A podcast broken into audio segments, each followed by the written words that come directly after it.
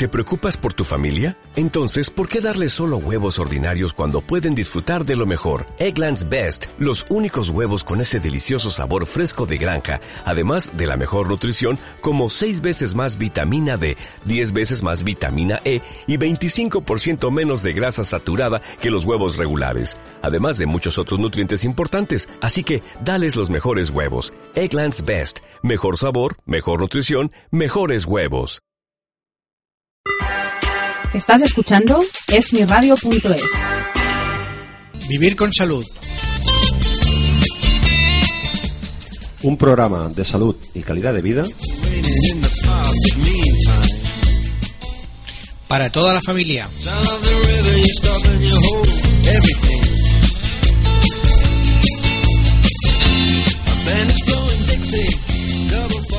Hola, hola, hola. Buenos días, buenas tardes, buenas noches a todo el mundo. Aquí tenemos un programa más de Vivir con Salud, vuestro programa de salud. Hoy no te ha tocado a ti la introducción, doctor Jiménez. ya se nota que no te ha tocado a ti. No, no, ya me parece bien el cambio. Tú la haces perfecta, yo me quedo aquí escuchando hasta que acabas tú y hoy me toca a mí empezar. Bueno, eh, hay que recordar que esto es un, problema de- es un programa de salud, un programa de salud para toda la familia, es un programa de salud que intentamos hacer dos médicos de familia, el doctor Salvador Jiménez y uno mismo, el doctor Jordi Arrufat, para que eh, las personas que no conocen la medicina pues intenten entender un poquitín qué les pasa, ¿no? Intentamos explicar las cosas, a veces lo conseguimos, a veces no, pues de una manera lo más eh, llevadera y más entendible para los pacientes, intentando utilizar mm, jerga médica y luego intentar pues también explicar qué significa esta jer- jerga médica Pues sí. y a partir de aquí pues eh, intentar hacerlo lo mejor posible. De hecho, nos lo planteamos como si le estuviéramos explicando este problema a- al paciente que tenemos en la mesa de la consulta. Exactamente. Eh, solo que con un poco más de tiempo Sí. y con un poquito más de detalle. Exactamente. Y saber que estamos en, en Facebook, ¿no? Es en Facebook, en Vivir con Salud. Online. Tú online, tú esto lo sabes mejor. Vivir con salud online, ahí nos podéis encontrar. y nos pueden dejar pues cualquier tipo de comentario, sugerencia, cualquier tipo de aclaración. Nosotros nos podemos equivocar, somos humanos. A veces explicamos las cosas de una manera que pues pensamos que se entienden bien y mira, pues no he entendido esto que me dijisteis. Cualquier cosita nos lo podéis decir sin ningún problema, no nos ofendemos que no estamos aquí en esta vida para ofendernos, sino para pasar lo mejor posible. Muy bien. Y luego pues eh, tenemos algún otro sitio donde nos puedan escuchar. Eh, bueno, el- los programas de radio los podéis descargar de la web de medicina21.com, que es un portal de salud donde mm, podéis, eh, aparte de escuchar nuestros programas, podéis eh, ver todo lo que tenemos allí escrito sobre enfermedades, sobre tratamientos, sobre diagnósticos, sobre novedades, noticias, etcétera, etcétera y que es absolutamente gratuito, por supuesto, y que mm, os invito a que lo a que lo a que naveguéis por este portal. Y también nos podéis escuchar en una en un portal de programas de radio, radiotubelive.com, donde además de los programas que hacemos nosotros y mucha otra buena gente, pues eh, podéis poner los vuestros. Así que os invitamos también a que naveguéis por este portal, radiotubelive.com, y que os animéis a hacer vuestros propios sí, programas. que hagan sus pinitos con, la sí. radio. Es bueno y es interesante, es cultural, es, es distraído. ¿Qué más podemos decir? Bueno, eh, doctor Salvo Jiménez, hoy nos vas, nos has traído unos temas así como reumatológicos, ¿no? Sí. Eh, va a ser un, un- un formato un poquito diferente porque por lo que veo eh, hay diferentes tipos de patologías que quizás nos quieres comentar de una manera más resumida, Sí. pero así podemos aprovechar y hacer pues diferentes tipos de, de enfermedades, ¿no? Sí, porque eh, estas tres que vamos a comentar hoy afectan básicamente a las manos y no son especialmente graves ni peligrosas para la salud. son relativamente frecuentes, tienen una solución más o menos buena o parcial, pero afortunadamente pues no interfieren eh, es- especialmente ni con la calidad de vida ni amenazan la vida del paciente. Bueno, pues hoy entonces hoy hablaremos del fenómeno de reino, de la enfermedad de Dupuytren y del dedo en gatillo.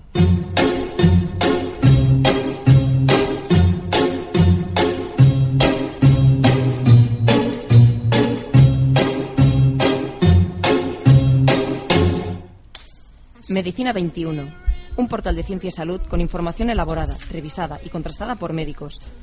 Utilizamos un lenguaje accesible para todos. Medicina21.com. I'm hanging around, I'm waiting for you, but nothing ever happens.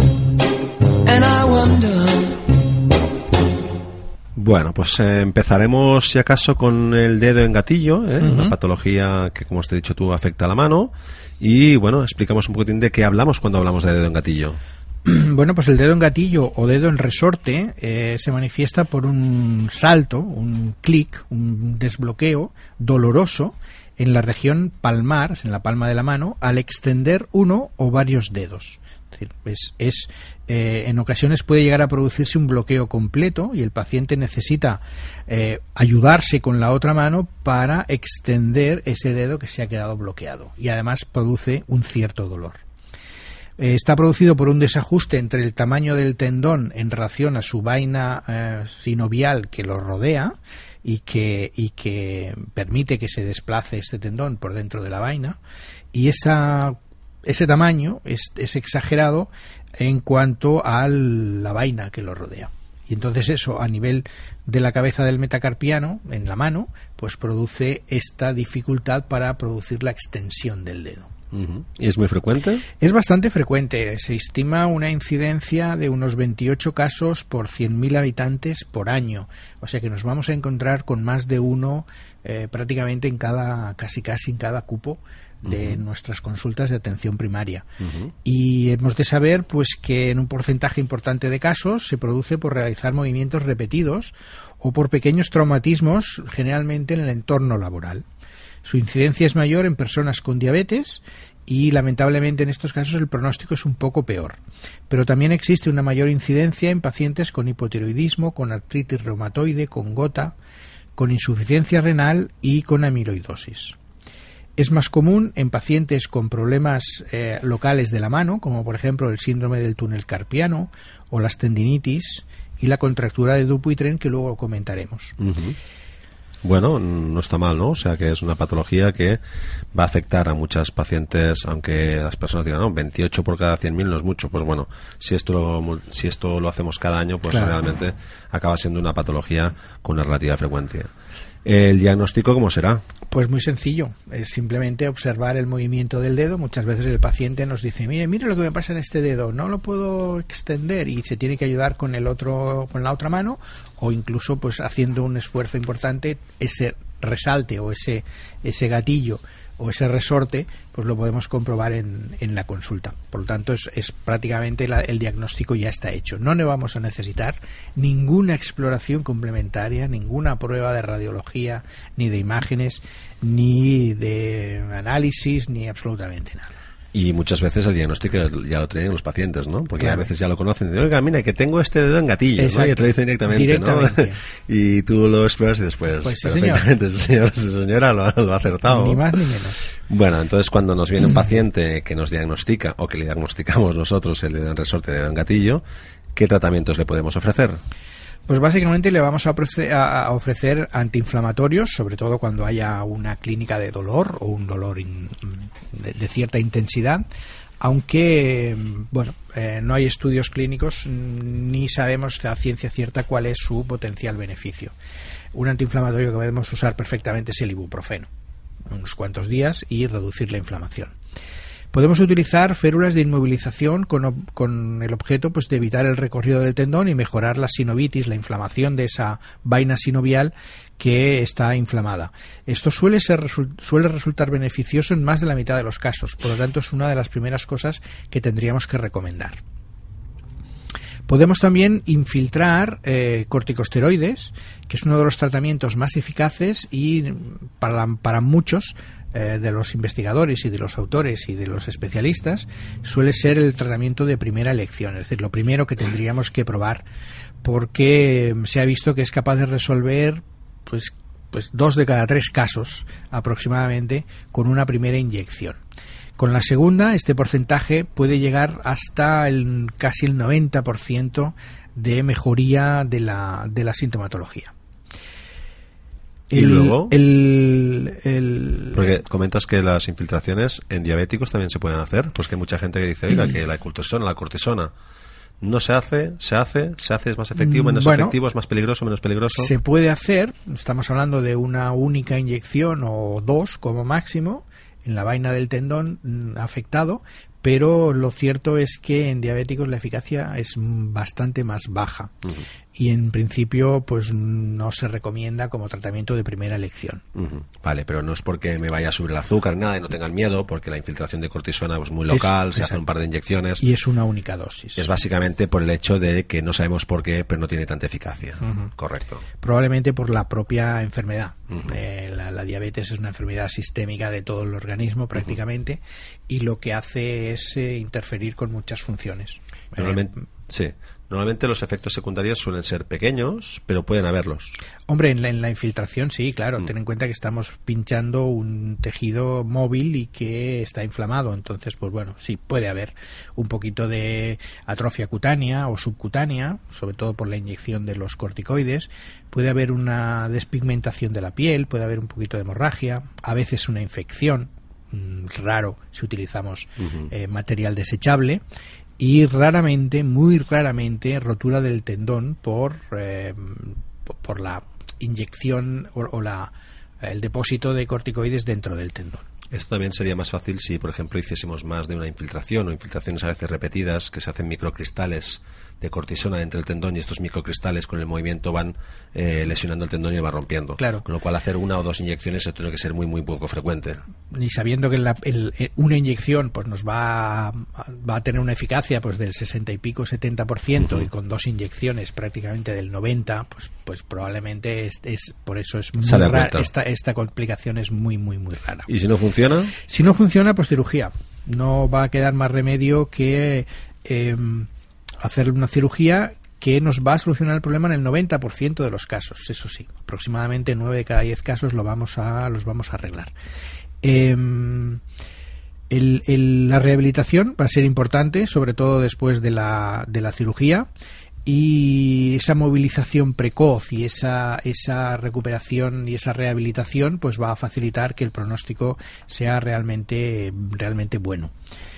Las complicaciones son raras y evidentemente pues pueden ocurrir como en toda cirugía, pero bueno, con, los- con las actuales técnicas pues son mínimas e inferiores al 3% de los casos. tenemos que saber que delante de cualquier eh, medicación que damos o delante de cualquier técnica quirúrgica, el riesgo de complicaciones, de complicaciones siempre existe. Existe, evidentemente. Siempre, siempre, siempre, y esto debemos tenerlo en cuenta. Aunque sea mínimo por gracias a las técnicas y, a la, y, a la- y al material que utilizamos. Muy bien, pues vamos a por el siguiente tema.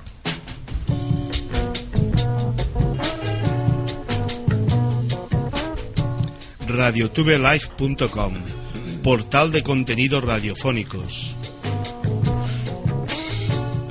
Crea tus programas radiofónicos, debates, tertulias, entrevistas, cine, gastronomía, deportes, humor, música. Haremos oír tu voz.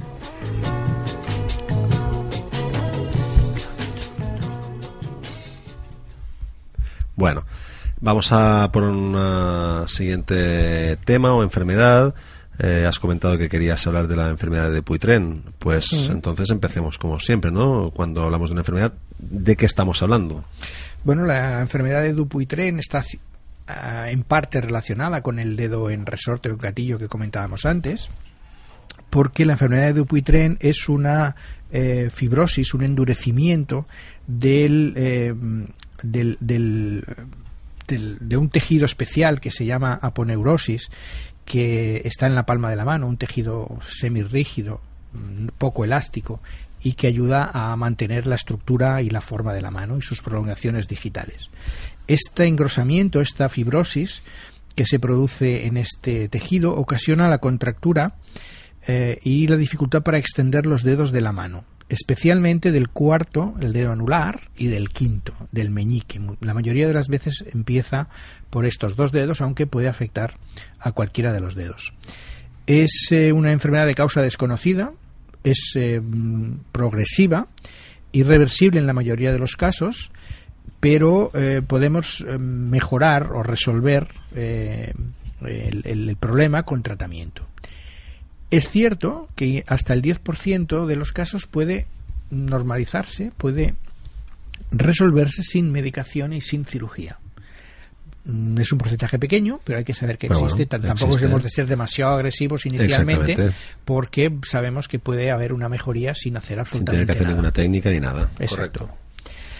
A veces hay antecedentes familiares. La- el paciente o la paciente nos dice que su padre, su abuelo, su tío mm, ya tenía eh, este problema. Normalmente es bilateral, aunque no es más eh, más agresiva, más más eh, más rápida de, de evolución en la mano dominante.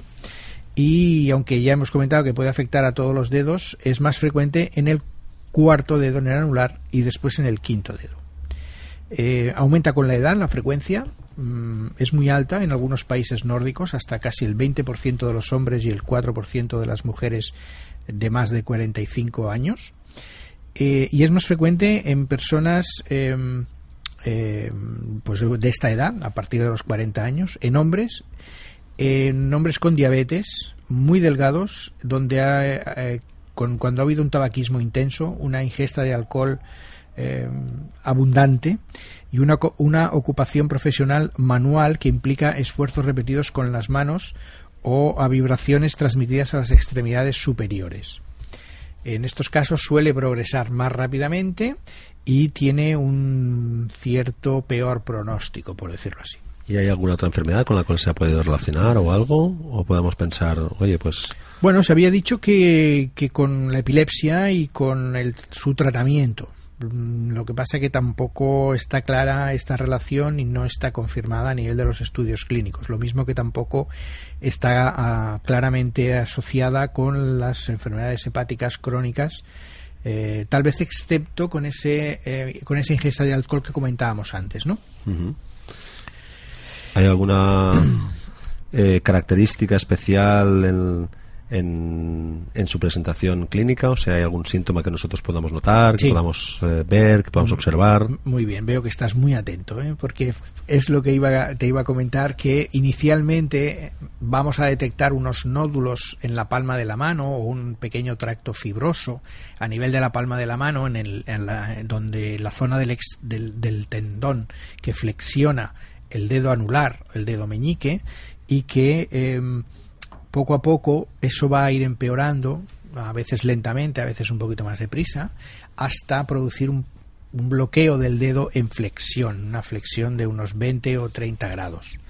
El, digamos que la, evolución hemos dicho que suele ser simétrica, pero sobre todo es en la mano dominante, por lo tanto siempre tendremos que explorar las dos manos y ver la, el bloqueo o el nivel de rigidez que produce eh, la patología en- en- cada paciente. Y esto está relacionado, tú has comentado eh, que estaba eh, más relacionado con la mano, Sí. los dedos. ¿Hay otras, ¿Hay otras zonas donde se puede encontrar este tipo de, de alteración?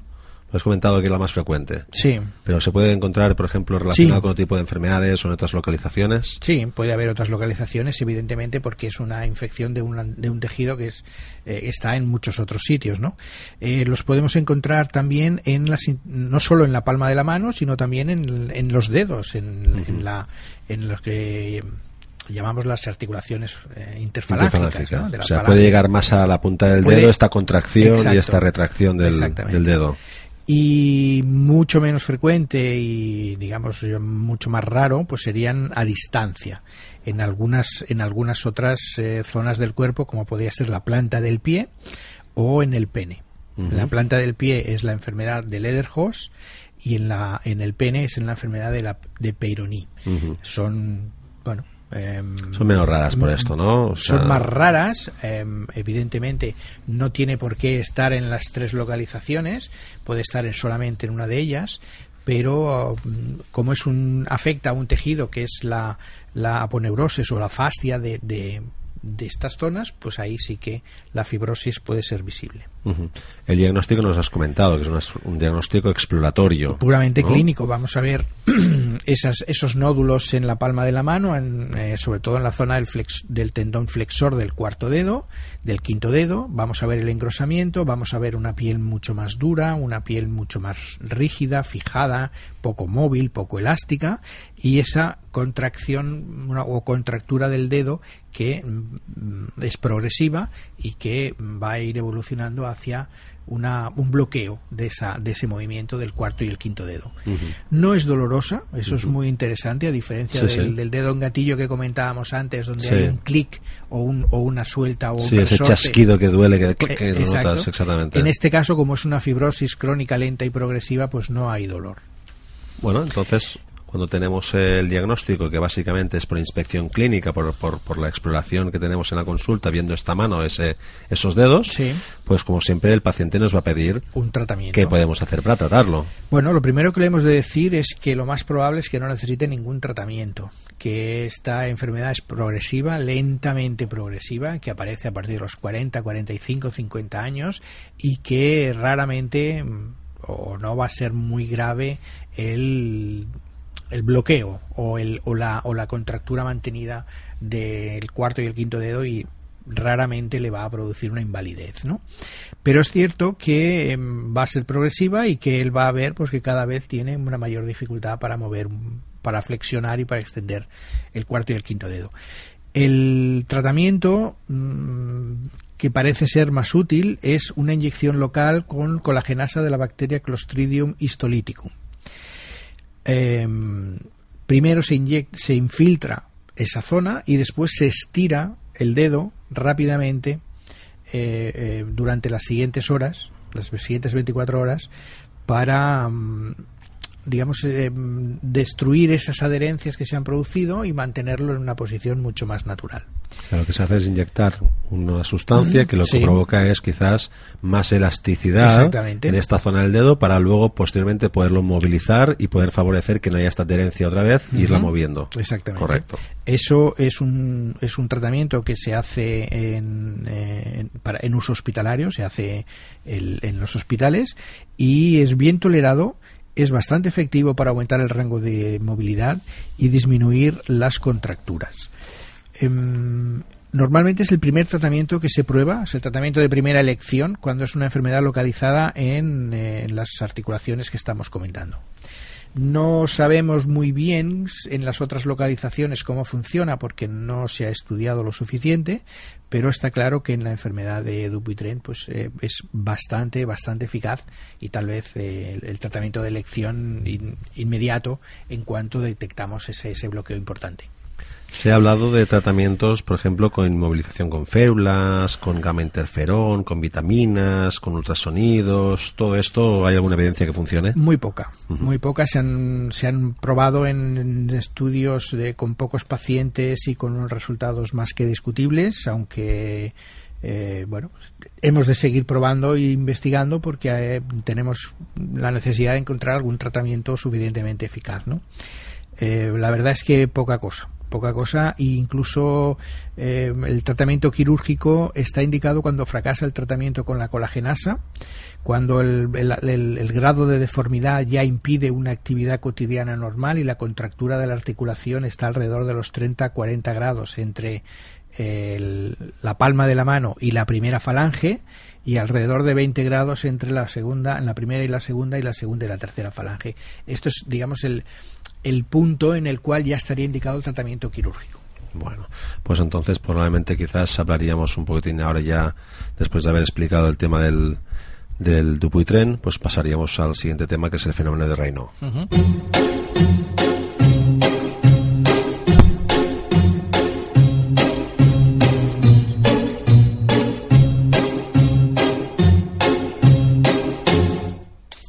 Medicina 21. Un portal de ciencia y salud con información elaborada, revisada y contrastada por médicos. Utilizamos un lenguaje accesible para todos. Medicina21.com. I'm hanging around, I'm waiting for you, but nothing ever happens. And I wonder. Bueno, pues por último hemos dejado el fenómeno de Raynaud. ¿eh? Eh, eh, como siempre en este tipo de patologías que estamos explicando el contenido, pues eh, lo estructuraremos en primero de qué estamos hablando, qué es el fenómeno de Raynaud. Bueno, el fenómeno de Raynaud es un proceso vascular de causa desconocida que se caracteriza por palidez o mm, color azulado eh, bilateralmente en los dedos de las manos, seguido por un enrojecimiento mm, digamos, en reacción a esta palidez y que eh, en ocasiones se acompaña de sensación de hormigueo y más raramente de problemas de úlceras o de, o de lesiones en, las, en los eh, pulpejos de los dedos, que suele iniciarse bruscamente como una respuesta al frío o al estrés. Eh, Raynaud era un médico francés. Eh, Fíjate que en este programa hemos hablado de dos enfermedades que tienen nombre propio, de dos, de dos eh, personas que las investigaron hace unos años y que curiosamente es muy difícil de explicar el- el- la terminología concreta. Precisamente por eso es más fácil para nosotros hablar de este señor, de este nombre o de el- la enfermedad de Dupuytren que decíamos antes, porque explicar el concepto a veces es, Es un, po- complicado. es un poco complicado.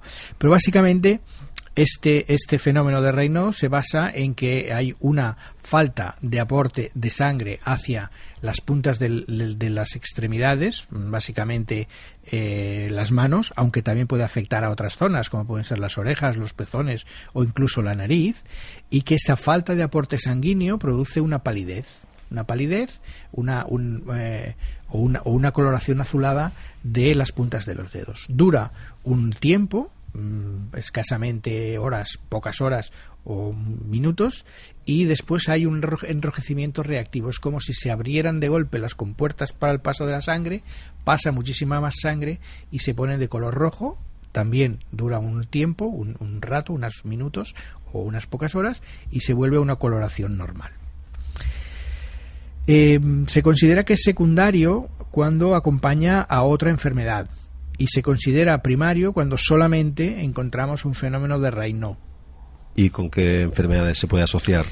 O Pues cuando es secundario, ¿a qué enfermedades? Mm, déjame que te diga que es más frecuente en mujeres que en varones, mm, porque aproximadamente la frecuencia está entre un 11 frente al 8% y que se suele haber suele haber un cierto agrupamiento familiar, generalmente eh, mm, transitorio, porque dos de cada tres casos eh, desaparece a los siete años de haberse de haberse diagnosticado, de haberse identificado y que no prácticamente no interfiere con la actividad cutánea, eh, perdón, con la actividad diaria. Lo que tú me comentabas, que las enfermedades que cursan con fenómeno de Raynaud, que podemos llamarlo secundario en este caso, pues básicamente sería la arteriosclerosis, enfermedades cutáneas como la esclerodemia o, sistémicas eh, con componente cutáneo como el lupus eritematoso o la artritis reumatoide, la enfermedad de Buerger, eh, el síndrome de Sjögren, mm, enfermedades hematológicas como el mieloma o las leucemias, el tratamiento con algunos fármacos, mm, desde estrógenos hasta medicamentos para eh, ba- bajar la tensión arterial o para, para el corazón después de un infarto, eh, para la migraña, para mm, tratamientos del cáncer o contra el rechazo de órganos, la nicotina incluso puede ser un desencadenante y mm, bueno, pues eh, muchas otras enfermedades. No vamos, no, no, no quiero hacer yo la lista demasiado larga, pero en la mayoría de los casos, aunque sea secundario, no suele responder al tratamiento de estas otras enfermedades. Es decir que está relacionado con esta enfermedad, pero aunque tratemos la enfermedad original, no En hay. este caso no hay una consecuencia para el otro. No hay mejoría del, del, del- la enfermedad de Reino. ¿Y al diagnóstico cómo lo hacemos? Visual.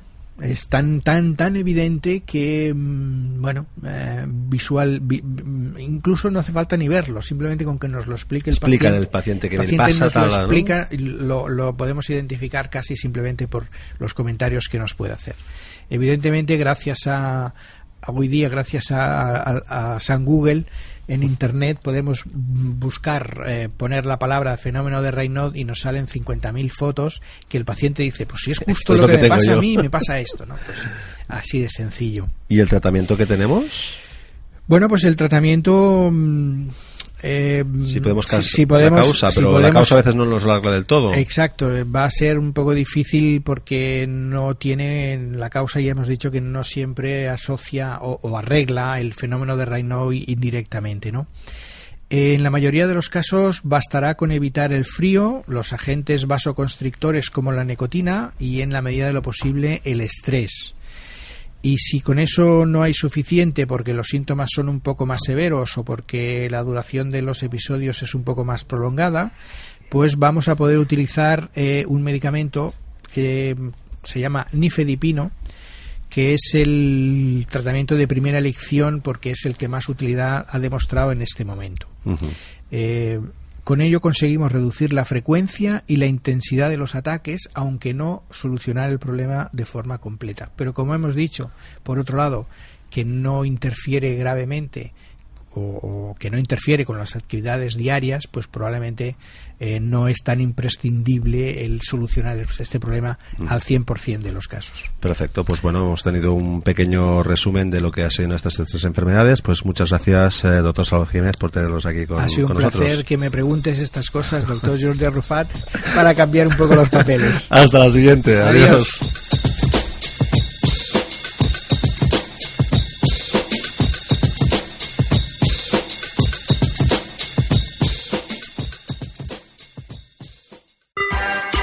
Estás escuchando esmiradio.es. ¿Te preocupas por tu familia? Entonces, ¿por qué darles solo huevos ordinarios cuando pueden disfrutar de lo mejor? Eggland's Best, los únicos huevos con ese delicioso sabor fresco de granja, además de la mejor nutrición, como 6 veces más vitamina D, 10 veces más vitamina E y 25% menos de grasa saturada que los huevos regulares, además de muchos otros nutrientes importantes. Así que, dales los mejores huevos. Eggland's Best, mejor sabor, mejor nutrición, mejores huevos.